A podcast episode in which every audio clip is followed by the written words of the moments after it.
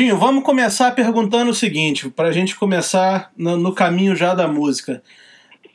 Você se lembra os primeiros discos assim que você gostou na vida, os primeiros artistas, os primeiros ídolos? Como é que foi isso? Ah, eu era muito jovem, né? Eu comecei a tocar muito cedo e eu morava em rancharia no interior de São Paulo, uhum. é, Alta Sorocabana, 500 quilômetros de São Paulo. E eu comecei com uma banda chamada Delfim. E lá eu tinha ainda coisas antigas que eu ouvia. A gente ouvia tudo, né? Eu ouvia o que meu pai ouvia. Era.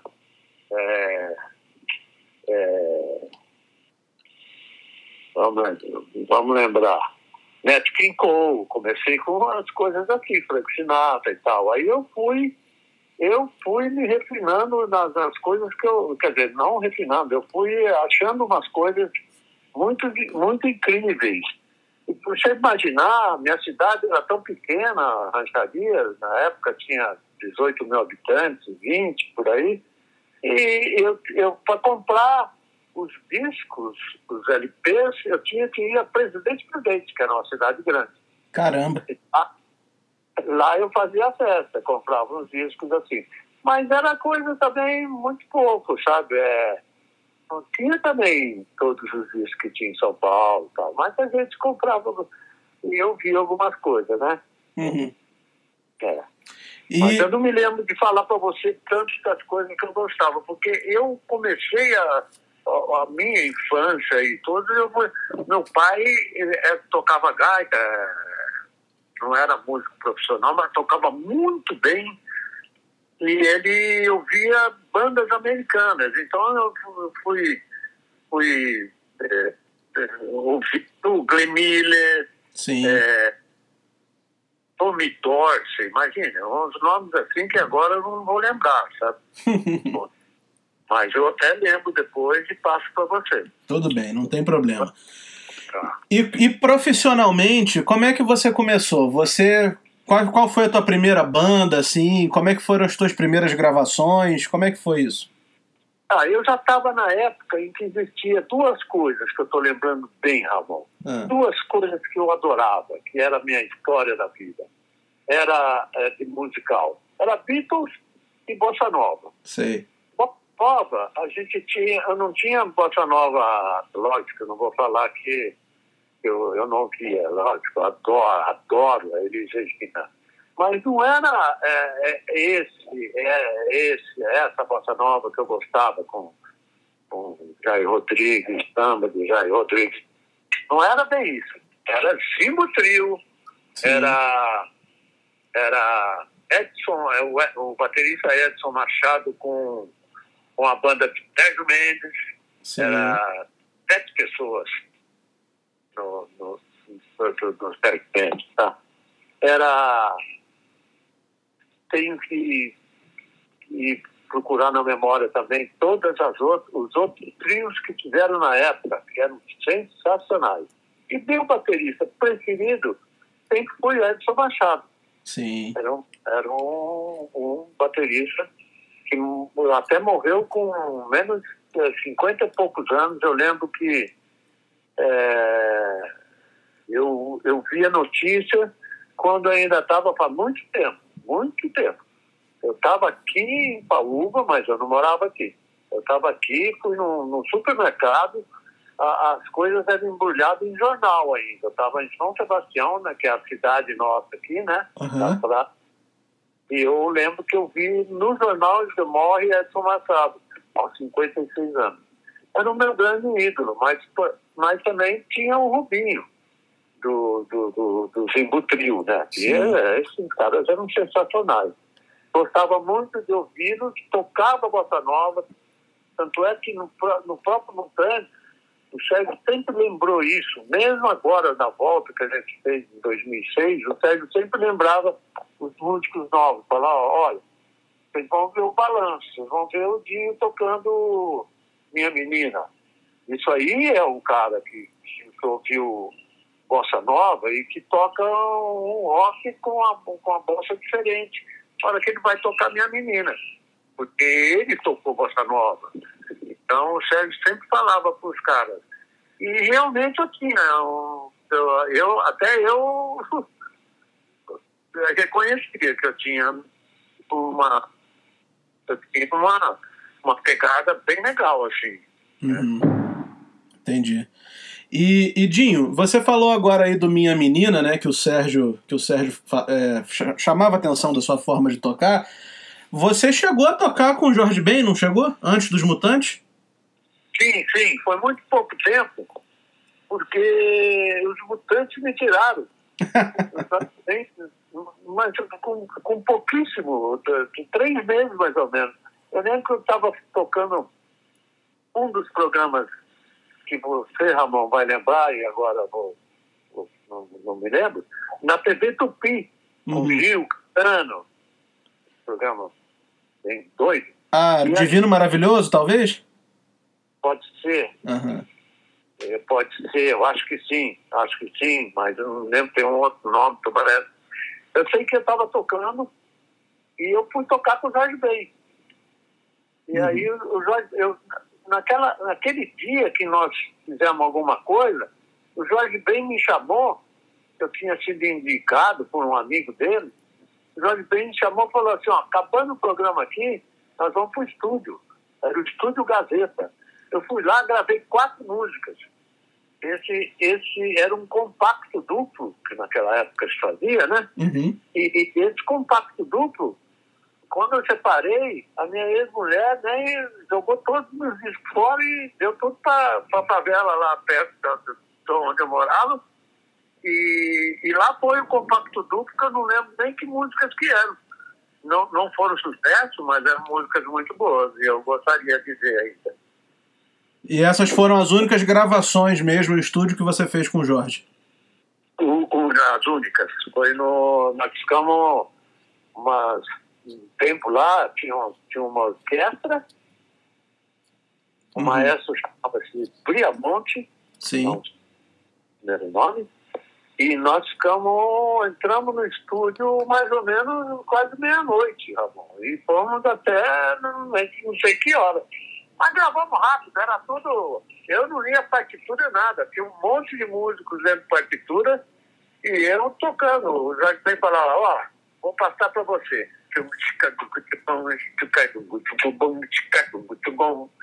Aí eu começava. Aí o Jorge Ben dava risada, porque ele falava para os músicos. Uma hora os músicos, já os saxofonistas mais, eram mais velhos que eu, era muito jovem na época, falavam assim, mas ele não tem partitura? Falava, não, não, pode deixar que ele tenha levado. o Jorge já sabia das coisas nessa época, né? Era demais, rapaz, era demais. É, muito, muito, muito. Ele, ele é, é incomparável no mundo, né? O estilo dele não tem, né?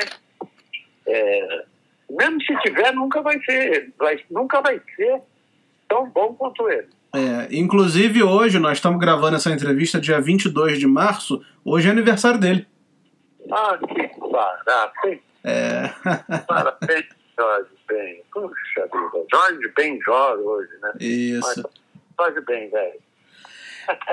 Antes do Jorge Ben, você tocou com o Rony Von, não foi isso? Toquei com o Rony Von, isso. Toquei um, um, uns. Rapaz, acho que foram uns dois anos, porque a gente fazia todos os shows, né? E era muito show. O Von era, era na época que eu tocava com ele, era eu, o Nelson no baixo, o Henrique na guitarra nós tocávamos, ele era mais popular do que o Roberto Carlos, pelo menos vendia, era mais conhecido, sabe? Não era mais conhecido, né? O Roberto Carlos não era, mas era mais, era, as pessoas, ele, ele era o grande ídolo da época, sabe? Uhum. Por, por, pouco tempo, é, igual, assim, comparado à, à popularidade do Roberto Carlos, mas ele foi tinha mais popularidade na, na época que a gente tocava com ele. Um trio só, um trio. Nós não tínhamos nem equipamento, tocava lá no meio do norte, em, em cidades, cidades muito pequenas, tinha equipamento de, você imaginar, tinha um amplificadorzinho. de 60 centímetros, 70 centímetros, 60 centímetros, aqueles Zenits antigos, assim, que tinha 10 watts no máximo. E o baixo também tocava no, lugar tão, no, nos amplificadores tão pequenos que era um absurdo. E a gente tocava. Entendi. Você se lembra alguma música assim que vocês tocaram com ele? Só pra gente tentar identificar qual era a fase do Rony Von, né? Era bastante, né? Ele tinha muito sucesso, né? Uhum. Primeiro era o Meu Bem, né? Ah, sim. É, né? Era a versão de Beatles. Mas tinha outra, tinha. Como que chamava, meu Deus? Um... A banda, não sei. Como não, só que não era a banda, né? Tinha a praça. A praça, a praça. Isso. A praça, a praça era um sucesso, né, cara? É. Mas gravar com o Rony Von você nunca gravou? Não, nunca gravamos com o Rony Von. É, ele já tinha, quando ele ia pro, pro estúdio, uhum. ele era muito, assim, sabe, é, muito na boa, não sei o que, que, dizer, mas era, era uma coisa muito. Ele, ele não fazia música, ele não fazia nada. Ele era um cara bonito que ia lá e cantava na frente. E, também não tinha voz, também não tinha nada, mas tinha, tinha lá o seu jeito e fez sucesso pra caramba, tá? Verdade, verdade. Não tô, tô pelo, pelo amor de Deus, não estou criticando, mas ele era uma pessoa que também, quando ele chegava no estúdio, para ele tinha que estar tudo. Ele gostava que o, já tinha partitura para todo mundo, ele nem sabia direito como é que é. Ele ia lá e ensaiava música e gravava. Entendi. Não era uma coisa assim que era igual o Roberto Carlos, igual o Erasmo, era feita, era batalhada era trocada ideia com o Tim Maia, era trocada com a turma toda lá do Rio, né? Uhum. É, é, um pouco diferente. O Manifão era mais superficial, aqui a palavra. Né? Entendi, entendi. E Dinho, agora como é que você foi parar nos Mutantes, né? Porque nós estamos falando dessas histórias aí antes de 1968. 1968 foi o ano que você se juntou aos Mutantes. Como é que foi essa história? É, foi, tá vendo? Eu nem lembro. Mas, ó, eu lembro que em 67 eu tocava com o Rony Fon. Uhum. Eu fui convidado. E o Rony Fon falou, olha, eu vou gravar uma música. Ah, bom, eu vou ter que lembrar o nome da música depois. Tudo que era um sucesso fora do Brasil. Uhum. E ele falou, eu vou gravar com um trio que, tem, que, que faz um vocal e são todos mutantes a Arnaldo, a Rita e o Sérgio. Certo. E ia você como baterista. Aí ele falou, olha, vocês vão lá, chamava Groove a música. Sim. É. Aí ele falou, eu você vai lá, já falei com o Arnaldo, e vocês se comunicam, e você vai lá ensaiar com ele. Aí eu fui. Uma minha baterazinha, nem sei mais a batera que eu tinha naquela época.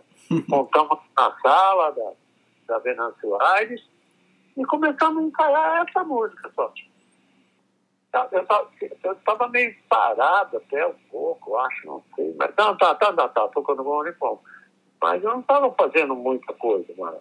Não, também estava fazendo Getúlio Vargas, sabe? Estava fazendo, estava entrando na administração, na virtualidade, esse tipo de coisa. Uhum. E, mas eu, enfim, nós, nós ensaiamos, ensaiamos, ensaiamos, não gravamos essa música, que era uma versão também, ou era o próprio grupo mesmo. E, e aí, como nos conhecemos, né, o Arnaldo convidou, falou, pô, vamos tocar juntos, vamos, vamos tocar com a gente também a gente já tinha se conhecido numa, na, na Globo, na Rua das Palmeiras, eu tocando com o Jorge Ben. Certo. Ele já tinha falado comigo também. Aí deu a mais essa história do Rony Fon. Ó, eu tinha esquecido que a gente tinha se conhecer com o Jorge Ben. Aí, aí começamos a tocar algumas coisas lá. Eles, eles já tinham gravado um disco, né? Uhum. Que era com o Dirceu baterista de estúdio maravilhoso. E, e aí eu comecei a ouvir as músicas deles e fomos ensaiando. Entendi. Nessa época, Dinho, muita gente fala que os mutantes foram ao programa Jovem Guarda, outras pessoas dizem que não foram. Você se lembra de alguma coisa assim, de alguma ida da banda ao programa Jovem Guarda? Não, não me lembro. Eu até, até li sobre isso, né? Que alguma coisa assim, que alguém não queria que entrasse, né? Eu não me lembro sobre isso. Eu lembro que eu via ele no programa do Rony Fon. Talvez, Ramon, tivesse essas coisas, porque quem ia no Rony Fon não ia no Roberto Carlos, quem ia no Roberto Carlos não ia, só, só ia no Rony Fon se fosse muito conhecido. Uhum. Porque tinha uma rivalidade muito grande, era no mesmo canal, na, na Record. Entendi, entendi. Não é? É. Era. E aí você entra, você entra no segundo disco e o que que você se lembra do clima da banda? Como é que eram as gravações? O que que você se lembra assim que você pode contar pra gente? Ramon, eu só lembro de coisas é, agradáveis, de momentos é, bem, bem curtidos, sabe? Porque a gente era muito brincalhão, brincalhões e, e a gente vivia junto, vivia junto. Nós saímos sempre juntos e às vezes à noite saía mais, o Sérgio tinha 16 anos, né? A gente já tinha 19. então a gente saía, eu, Arnaldo e a Rita. Uhum. Um amigo muito legal que chamava Tomás Magalhães, da falecida.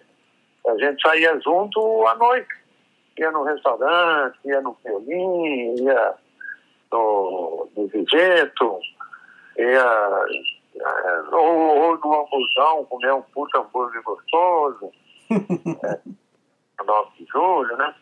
E a gente saía com o Jeep da Rita, que era um Jeep, ID 53, que o Arnaldo tinha restaurado inteirinho. Ele era marrom fosco, é, bege fosco, muito bonito. A cor do, do exército é, inglês, uhum. era bonito, né? E eram eles 53, capô alto, nunca esqueço. E a gente só dava risada, a gente se divertia muito, é, trabalhava muito no estúdio, muito, muito. A gente ficava 10 horas às vezes no estúdio. Além de entrar em casa, a gente trabalhava muito no estúdio. Certo. Ronaldo estava lá, a gente, a gente tinha, nós não tínhamos canais para trabalhar, né? Então a gente gravava com quatro canais só, não tinha mais. Se tivesse que usar um, a gente deixava para que precisasse do vocal, alguma outra voz, a gente deixava para usar um quinto canal, uma voz aí que o Arnaldo que até resolvia mais isso. O Sérgio era mais guitarrista também na história, lógico que participava de tudo. A guitarra dele sempre foi completamente diferente todas, né? Uhum. E, mas, o, mas a gente trabalhava muito, ficava horas e horas no estúdio com uma música, pensando, fazendo, e, no, e todas aquelas coisas que a Rita fazia, o chocalho, a gente chamava de filipinas, né? Depois ela até montou as filipinas com a Lúcia Turnbull, né? Isso. E, e a gente e, e, tudo isso que ela fazia, tinha que fazer tudo na hora também, porque não tinha mais canal aberto para gravar depois. Eram os quatro canais mesmo, tinha que ser tudo ao vivo.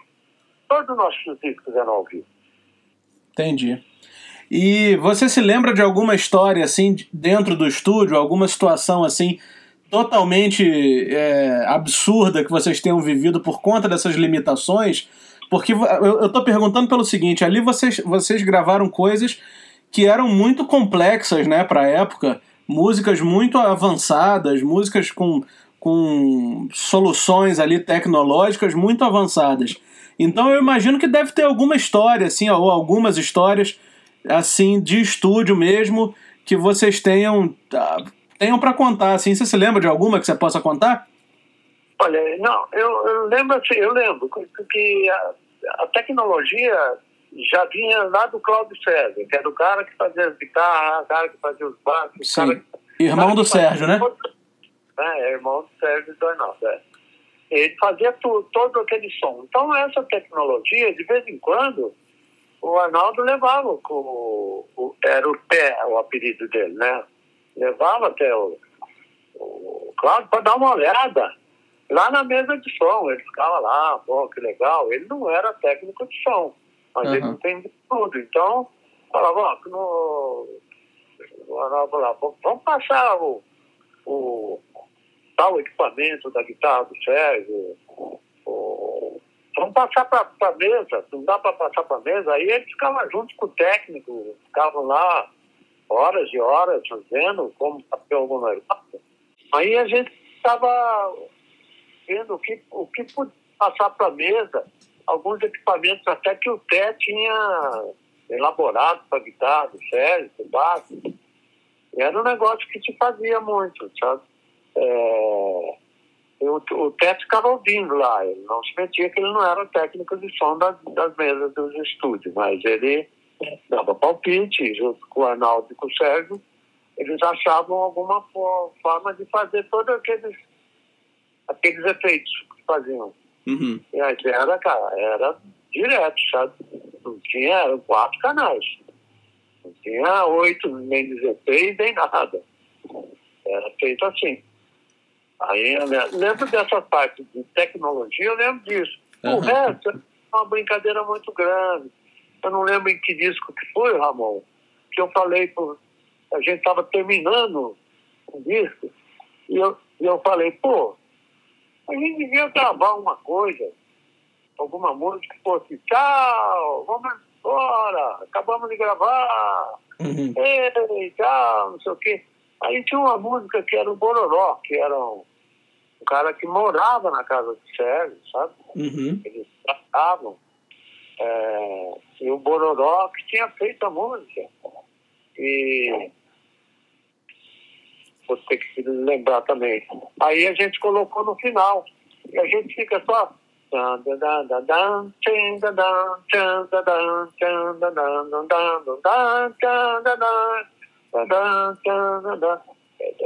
Na hora, inventamos na hora. O Sérgio inventou a letra na hora.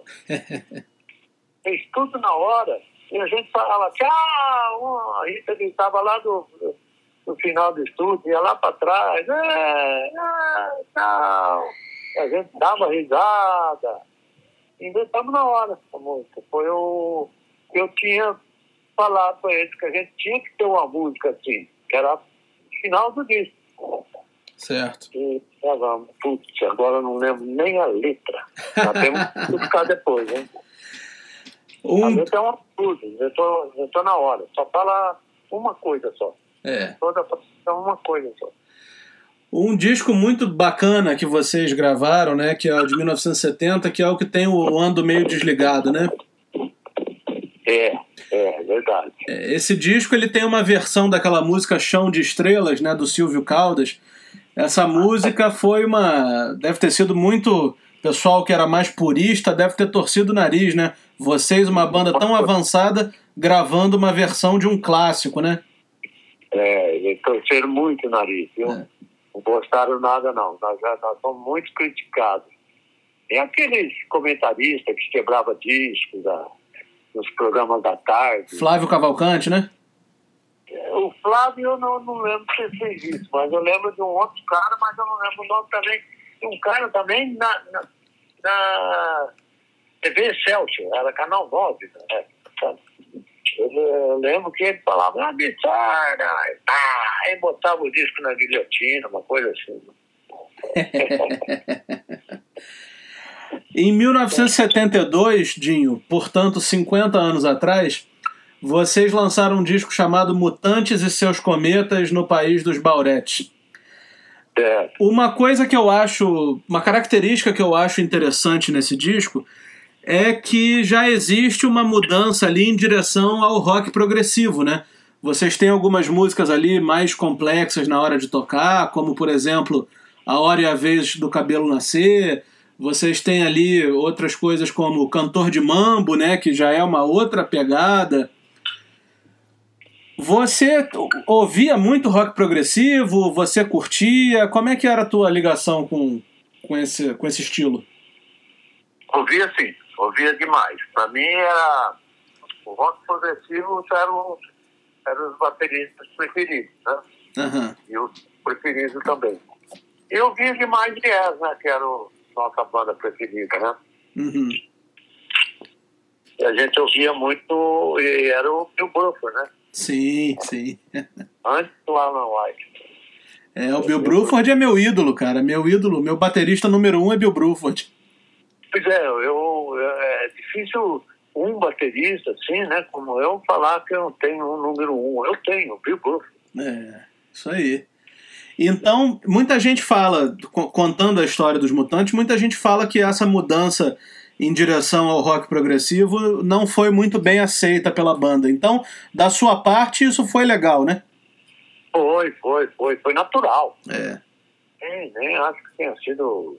Não é, não é nem esse, esse, esse, essa história de ser bom ou não. Foi natural. Uhum. Era o que a gente tocava, era o que a gente queria, era o que tava, a gente estava pretendendo fazer. Era o som que a gente gostava. O Arnaldo com o Hammond, a caixa leve, o Sérgio com a guitarra cada dia mais com som diferente, né? Uhum. O vocal total dos três era impressionante, né? Uhum. E eu tendo muito. Nesse ano também vocês gravaram um disco solo da Rita, não foi?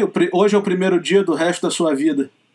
Eu, eu Ramon, eu não sei pontuar aí o, o ano, essa coisa, mas é isso aí mesmo. É. Nós gravamos um disco da Rita, né? Tá vendo? Eu não lembro nem. É, mas eu acho que foi com Liminha, né? Com... É, foi todos vocês, né? Todos vocês, mas foi. saiu como nome da Rita. É. Eu lembro que, eu não sei se é nesse disco, mas um dos discos da Rita, eu participei alguma coisa e o. E aí tinha um outro baterista. E continuando no progressivo, vocês gravaram o A e o Z, né? Esse, esse é o disco mais progressivo dos Mutantes com você na bateria. É, com certeza. É assim. Músicas muito longas, né? É, eu gosto muito. Eu gosto muito. Eu curti muito. É, ali, eu, em algumas músicas, eu faço vários ritmos. Toco até um diazinho de vez em quando. E, e é muito legal. Vai um crescendo. É muito legal. É, o som, tecnicamente também, é, toda a parte do som é muito boa, sabe? É, tudo em quatro canais. Isso. Mas é muito boa, sabe? Eu acho que fizemos um, um trabalho bem legal. Eu ouço até hoje, de vez em quando eu ouço o AIV e, e fico culto pra caramba, viu? Entendi. Nesse, nessa época, assim, mais ou menos, acho que até um pouco antes, Jim, vocês gravaram uma música chamada Preciso Urgentemente Encontrar um Amigo. Essa música é Roberto Erasmo. Como era a, a, a ligação de vocês com, com eles? E como que, você, se você se lembra como que essa música parou na mão dos mutantes? Não, não me lembro como, mas eu acho que foi. Acho que foi uma coisa meio assim também de eles gostavam muito da gente. Ah, sim. Eu olhava bastante, os três e eu, eles adoravam, adoravam. O Erasmo adorava. Tanto é que eu gravei com o Erasmo um disco, né? Sim, isso é, que eu ia perguntar. Você gravou o Carlos Erasmo, 1971. Carlos, chamam de, de, um disco antológico dele, né? Alguma é. coisa assim. É. E foi eu e Liminha e o Sérgio Capa, né? O Sérgio Capagé. Sim. Acho que o Sérgio Dias também gravou algumas músicas, né? Ah, eu puxa vida, rapaz, com certeza, mas eu não me lembro quais das músicas que ele gravou, não lembro. Mas eu e o Liminha fizemos o disco todo. Eu, Liminha e o Sérgio Capo. Uhum. Como Sérgio Pé. O Erasmo a gente já conhecia, e aí nós montamos uma banda. Eu botei o nome de Companhia Paulista de Rock, como tocar com o Erasmo é, tem muita gente que não sabe, né? Uhum. Teve um Hollywood Rock nos anos, naqueles anos. Sim, anos 70. É, e os caras achavam, uma vez eu falei isso, eu estava fazendo outra coisa no Rio, os caras falaram, não, que isso, pô, Hollywood Rock é agora só. É, foi 75, você tocou com Erasmo com a Companhia Paulista de Rock, não é isso? É, isso. Isso aí. É. E, ah, Odinho, como é que foi a tua saída da banda? O que, que você se lembra da tua saída da banda? Eu, eu tava muito cansado. Eu sou um cara que, de vez em quando, me canso das coisas, sabe? E eu tava muito cansado. O Arnaldo tinha saído, né? Sim. A gente ensaiava 14 horas por dia. Eu, Sininha, o Sérgio uma coisa muito legal nessa época foi a participação do Manito, né? Sim, muito sim. Legal. É. Muito legal, eu gostava muito dele. Isso aí, inclusive, é uma lenda, né, cara? Muito, isso aí é uma, é uma história pouco falada, porque parece que o Manito entrou e chegou a ensaiar, né? Mas depois ele saiu e foi fazer o Som Nosso de Cada Dia, não foi isso? Rapaz, eu não lembro. Não lembro, não lembro, não lembro. Realmente. Mas é. Eu acho que também Aí, você está me ajudando a lembrar um pouco. Eu estava um pouco cansado de só ensaiar e não tocar, né? Uhum. A gente não tocava em show. Então, eu acho que foi isso. O, o Nosso foi fazer alguns shows e o, o Manito saiu para fazer show e lá, né? Não sei também, nem lembro. Uhum. Com certeza foi isso. A gente não tinha show. Nós não ficamos aí um ano sem tocar. Sem, não, não, não tocava em lugar nenhum, pô. Entendi. Então, eu lembro que uma vez eu estava em Brasília, já tocando, acho que não era com, era com Manito, sim senhor. Nós tocamos em Goiânia e em Brasília, fizemos shows lá muito bonitos. O show, eu tenho uma fita em áudio gravada que eu nunca mais ouvi. Uma fita que está aqui na minha casa, uma fita de rolo, não sei nem se toca mais, é, de metade do show. Caramba, cara. É, eu tenho isso. É, é, e, e, a gente fez um show e o Manito pintava lá do fundo, tocando sax. A última música a gente tá. Mas entrava com sax lá do fundo.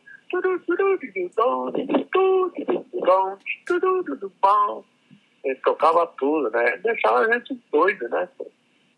Os instrumentos que ele tocava, né? Aí foi isso, mas ó, eu não me lembro dessa história, Ramon, mas ele provavelmente foi tocado por nota, né? É. E aí, Odinho, aí depois que você saiu da banda, você chegou a trabalhar no Festival de Águas Claras, né? Já um pouco mais adiante. É, verdade. Mas você ficou esse, praticamente 30 anos sem, sem, tá, sem ter nenhum grande envolvimento com a música, não foi? Sei, sei, sei. Eu cheguei a tocar uns dois, três anos ainda, mas era. Eu cheguei a tocar algumas coisas que eu fazia por aí. Eu lembro Teatro Bandeirantes fazendo alguma coisa, mas eu não lembro nem o que que era, sabe? Eu tocava por aí, gravava, gravava muito. É, não era muito, não, mas eu tinha uma, uma turma que gravava lá no nesse estúdio de Tatena também, uhum. e em outros lugares, Gazeta, todo, e eles me chamavam. Aí eu gravava, gravei discos orquestrados, Sim. uma época na ponte, sabe? Era assim. É, Rogério Duplá me chamava para gravar. E, então, era muito, mas era assim, foi, eu fui caindo para o outro lado, porque eu, eu eu abri uma agência, do que sou eu para ser uma agência, mas a, chamava público. Uhum. Era ele, Tomás Magalhães, que era o nosso grande amigo, eu, do meu e do Arnaldo, uhum. daí, principalmente do Sérgio também, mas enfim, a gente saía muito para restaurante à noite. Era eu, o Arnaldo, o, a Rita e o Tomás. Sim. Eu abri a agência para divulgar o Peninha trabalhava bastante ali comigo também, mas o Peninha não sei o que acontece, que nunca mais falou nada comigo, eu não, não tenho contato com ele. Mas é, a gente, nessa época, a agência pública era a época do, do Festival de Águas Claras. E eu, eu a gente fazia divulgação do, de disco. Sim. Do terreno baldio, do vosso perpétuo, caía tudo na nossa casa. A gente ganhava muito pouco, mas é. fazia divulgação de, de, discos novos, de bandas novas aí. Tá? Entendi. E aí, e aí você só voltou a tocar mesmo quando rolou o show de reunião dos Mutantes em 2006, né? 2006, exatamente, Ramon. É, eu... vocês foram para Londres, né? A única que não participou foi a Rita. É, a Rita não quis ir, apesar do Roberto falar sempre com o Sérgio, não, estou convencendo, a Rita vai, sim e tal. Mas é, ela não quis, de jeito nenhum, não. E, e eu também pedi pro Sérgio, falei assim, ó, me dá aí o... Deixa eu ver, deixa eu sentar na bateria para ver como é que eu tô. Uhum. Tava ruim demais, cara. Tava ruim demais. aí, é, tocar sozinho no estúdio lá na, lá na Granja Viana do Sérgio. Eu uhum. ficava o dia inteiro lá suando, suava três camisas sopadas. E três dias depois eu falei, ó, Sérgio, acho que a gente pode ensaiar. Aí foi muito diferente tudo, sabe, Ramon? Porque uhum. a gente tinha três tecladistas, que era que fazia vocal, tocava outras coisas, mas eram bons tecladistas. Era o Henrique, o, o, o, Victor, o Vitor também, né? Tocava teclado pra caramba, o Vitor tocava tudo. Uhum. E. E tinha o Arnaldo, né? Não, ah, e tinha o Arnaldo também, o Arnaldo, exato. Mas tinha um cara também que fazia, cara, que era, ele era mais vocal. Uhum. Vocal, mais vocal. Fazia junto com a Esméria, né? Hã? Ele, ele cantava junto com a Esméria, né? Fazia o vocal junto com a Esméria, né? Isso, tinha mais gente também, que era, inclusive, era namorada dessa pessoa. Ah, era sim. Bia. Certo. E... Quem era? Bia e Esméria. E a Esméria, né? Isso. É. E aí vocês fizeram esse show em Londres, depois veio uma turnê, vocês fizeram em São Paulo, né? Eu mesmo vi vocês aqui no Rio. Foi a única vez que eu vi você tocando, foi aqui no Rio, 2007, se eu não me engano. Ah, que legal, rapaz. Que bom. E aí depois, por que que você saiu de novo? É... Não, ah, eu estava querendo. Eu até foi muito sentido, assim, eu e o Sérgio, nos abraçamos, choramos. Mas eu estava querendo parar outra vez. Ah, entendi. Queria mesmo. E de... uhum. Foi cinco anos que eu, depois que eu voltei, toquei. Não, acho que foram 2006 até 2012, eu acho, tá? É. Acho. E, e o show de Londres foi uma coisa absurdamente interessante, muito legal as pessoas achavam demais, sabe? Uhum. A pessoa que tomava conta do palco, o Bedel ali. Sim. E chamava a gente, sabe? É fantástico, fantástico. ah, meu, fantástico. É, a gente viu, nossa senhora, era muita coisa. E antes disso, é, poucas pessoas sabem, mas antes do, da gente tocar em Londres, já tinha cinco shows vendidos nos Estados Unidos. Legal, hein, cara? Muita gente tocando aí no Marco. É, vocês fizeram várias turnês nos Estados Unidos nessa fase, né? Ah, teve uma. É. Teve uma que nós ficamos 60 dias, fizemos 42 shows. Olha aí. É. De repente vocês fizeram mais shows agora, nessa, nessa reunião do que na época, né? É.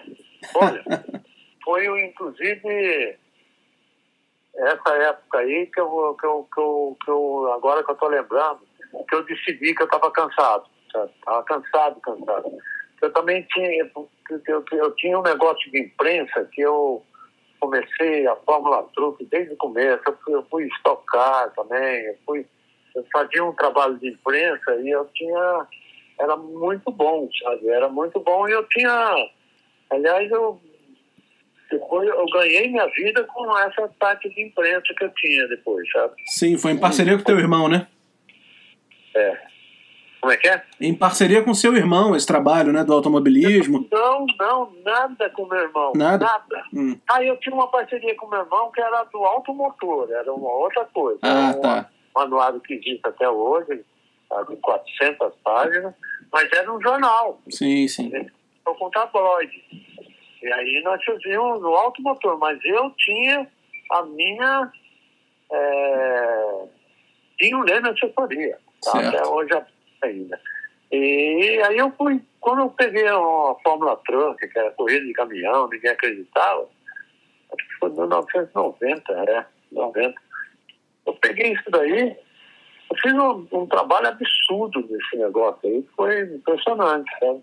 Uhum. Eu consegui fazer, fazer. Aí eu era Rubinho Barrichello, era, era todos os pilotos que, que iam para a Fórmula 1 queriam me contratavam no começo, depois paravam. É, mas foi um trabalho muito grande, cara, muito bom, muito interessante. E, ah, então, eu estou te contando de cada vez. Quando eu estava fazendo, aí surgiu esse negócio do mutante. Eu até falei, pô, e agora? O que eu vou fazer, cara? Eu tenho corrida para fazer, tem vou ensaiar, vou tocar, vou fazer. Eu, eu ficava no meio do ensaio, o Sérgio brincava comigo. Você serve a dois. Como é que chama? É você serve a dois. Como é que é mesmo a frase, Ramon? A dois mestres, é isso? É, não é mestre. É. Você serve a dois, né? Enfim, aí eu fazia, eu no meio do ensaio, quando a gente ia descansar um pouco, eu tinha que ligar para atender telefone, é, escrever um pouco, fazer uma, pegar agenda, entender um monte de coisa, sabe? Uhum. E, e, e nisso aí, uma vez, eu saí de, de uma cidade americana, eu estava em Las Vegas, depois a gente foi para Dallas. Não, eu saí de algum lugar, fui para Nova York. Nova York eu peguei um avião, desci em Guarulhos, em Guarulhos eu peguei um avião, fui para Brasília, tudo isso fazendo. E ainda fiz uma corrida, à noite eu peguei um avião de volta, vim para São Paulo, segunda-feira de manhã eu peguei o avião, fui para Dallas e toquei na mesma noite em Dallas. Caramba! Aí eu estava arrebentado, sabe? Eu falei, ah, rapaz, o que eu vou não pode fazer. Ah, eu lembrei agora. Você, o Sérgio brincava, falava, você, você cede a dois senhores. É. Dois senhores, né? é, e Dinho, então... como é que tá a tua relação com a música hoje? Você toca em casa? Você. Como é que tá isso? Não, não. Bateria não dá pra você tocar, né, Ramon? Uhum. Não dá. As baterias estão todas guardadas. A Ludwig está aqui com, os, com as ferragens enferrujadas que estão guardados separados até, e a DW está em São Paulo, guardado. Entendi. Mas não tem jeito de você tocar, não é igual guitarrista que pega um violão e dá uma. É. É verdade. E você ainda tem contato com, com o Sérgio, com o Arnaldo, com a Rita? Como é que é a tua amizade com eles? É pouco, a gente mais por mensagem. A gente fala. O Sérgio, o Sérgio fica sempre chorando eu não vou aí para Paúba porque você não quer mais tocar comigo. é, brincando, né? Sempre. É assim que a gente tá. E o Arnaldo e a Rita, pouco, né? Não, de jeito nenhum. Nem, a, nem Rita com Sérgio também. Uhum. Não, não, eu digo você com você com o Arnaldo e você com a Rita. Ah, não, a Rita também. A Rita também eu acho que ficou meio chateada, porque mas não, quando, quando a, Rita, a Rita começou a entrevista, todo mundo ficava perguntando mutantes, né? E ela falava que eram velhos tentando ser jovem. Era muito coisa. Aí o Arnaldo falou assim, ah, ela não é uma gente jovem. Ela nunca foi nada. o jeito dele já, né? É. Então, a Rita também, eu acho que me pôs no mesmo time, sabe? Entendi.